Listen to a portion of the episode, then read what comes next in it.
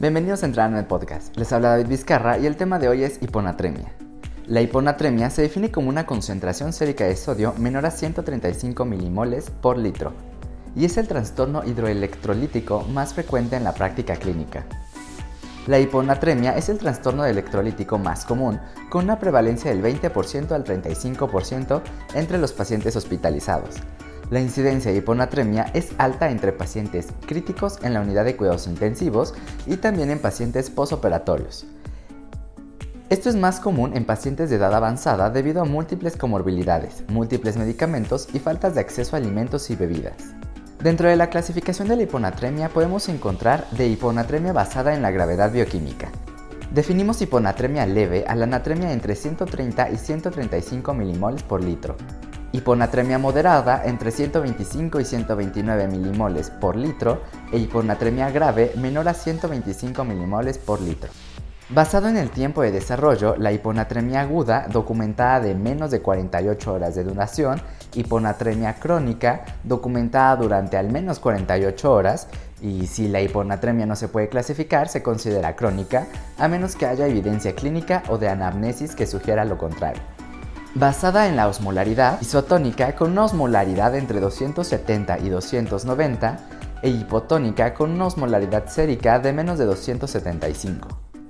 La etiología de la hiponatremia se puede clasificar según el estado del volumen del líquido extracelular.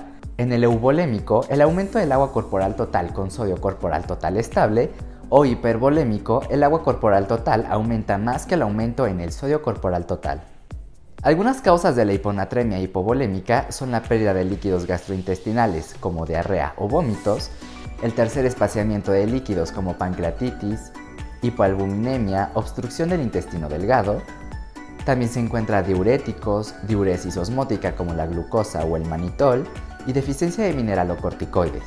Algunas causas de hiponatremia hipervolémica son las causas renales como la insuficiencia renal aguda y crónica o el síndrome nefrótico y entre las causas extrarrenales como la insuficiencia cardíaca congestiva o cirrosis.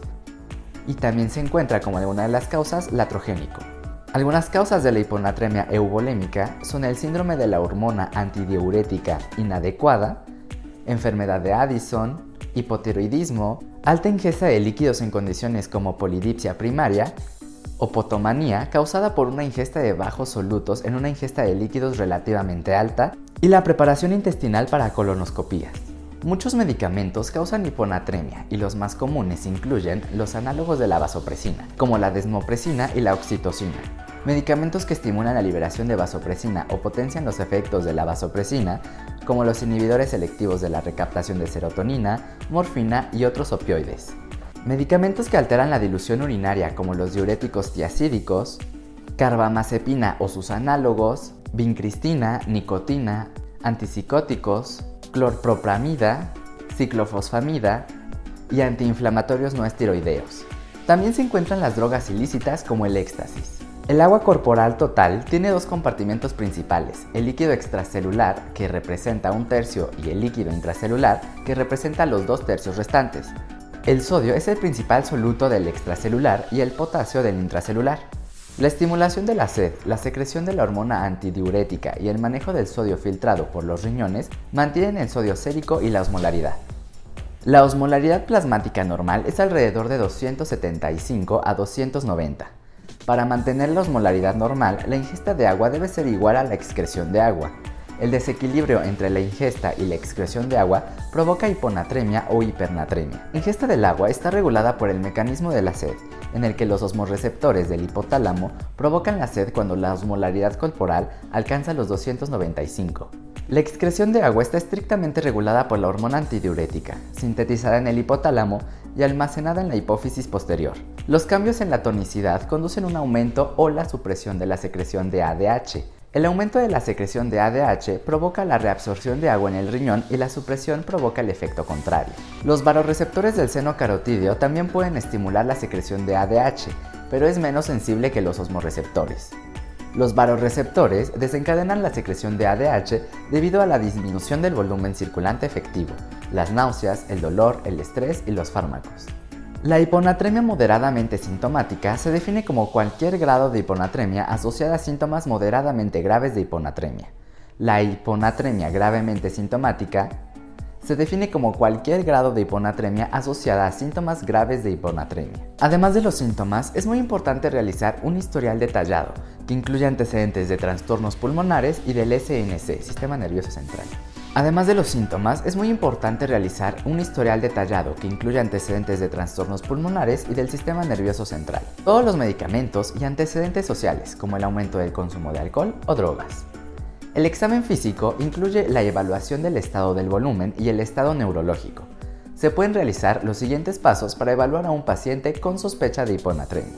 Osmolaridad plasmática entre 275 a 290 Puede ayudar a diferenciar entre hiponatremia hipertónica, isotónica e hipotónica. Los pacientes verdaderamente hiponatrémicos son hipotónicos.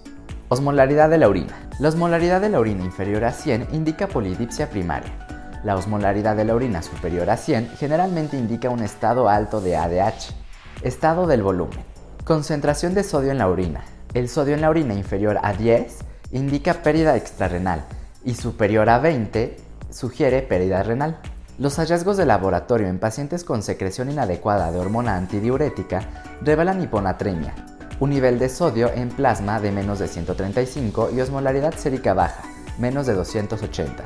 Además, estos pacientes tienen niveles urinarios de sodio elevados superiores a 20 y osmolaridad urinaria generalmente por encima de 100.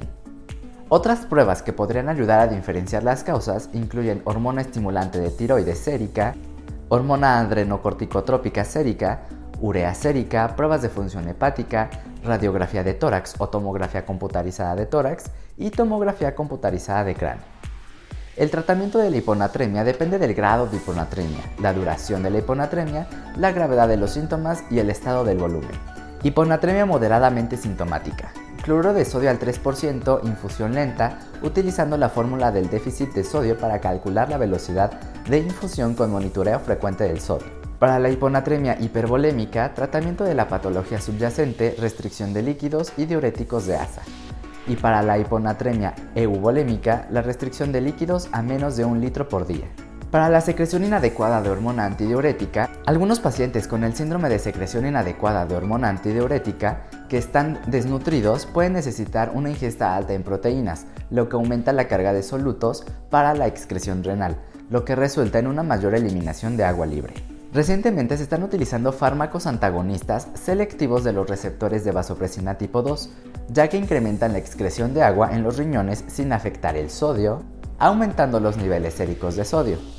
Estos medicamentos se usan en pacientes con condiciones eubolémicas e hipervolémicas, excepto insuficiencia hepática, si las medidas anteriores no inducen mejoría. Tolvaptan está indicado en la hiponatremia asociada con una actividad elevada de hormona antidiurética. El objetivo de la corrección es corregir el sodio en no más de 10 equivalentes por litro a 12 equivalentes por litro en cualquier periodo de 24 horas. Complicaciones. Si no se trata o se trata de manera inadecuada, los pacientes con hiponatremia pueden desarrollar rhabdomielisis, estado mental alterado, convulsiones e incluso coma. La corrección rápida de la hiponatremia crónica, más de 10.000 equivalentes a 12.000 equivalentes de sodio en 24 horas, puede conducir al síndrome de desmielinización osmótica, antes conocida como mielinolisis pontina central. El cerebro necesita aproximadamente 48 horas para adaptarse a un ambiente hipotónico. Antes de la adaptación hay riesgo de edema cerebral debido a que la inferior osmolaridad extracelular promueve la entrada de agua en las células. Sin embargo, cuando completa la adaptación, las células del cerebro pueden dañarse si la anatremia aumenta demasiado rápido. La lesión de la vaina de mielina que aísla las neuronas individuales causa el síndrome de desmielinización osmótica. Las manifestaciones clínicas suelen retrasarse unos días y comprenden varios síntomas neurológicos irreversibles que incluyen convulsiones, desorientación e incluso coma. El síndrome de encerramiento ocurre en pacientes gravemente afectados. Estos pacientes están despiertos pero no pueden moverse o pueden comunicarse solo con ayuda de sus ojos. Algunos factores de riesgo para el síndrome de desmielinización osmótica incluyen la hipopotasemia, enfermedad hepática, desnutrición y alcoholismo. El pronóstico en pacientes con hiponatremia depende de la gravedad de la hiponatremia y de la afección subyacente que la causa. Por lo general, el pronóstico es malo en pacientes con hiponatremia grave, hiponatremia aguda y pacientes de edad avanzada. Con esto terminamos el repaso hiponatremia. Les hablo David Vizcarra para Entrarme Podcast. Nos escuchamos en el siguiente tema.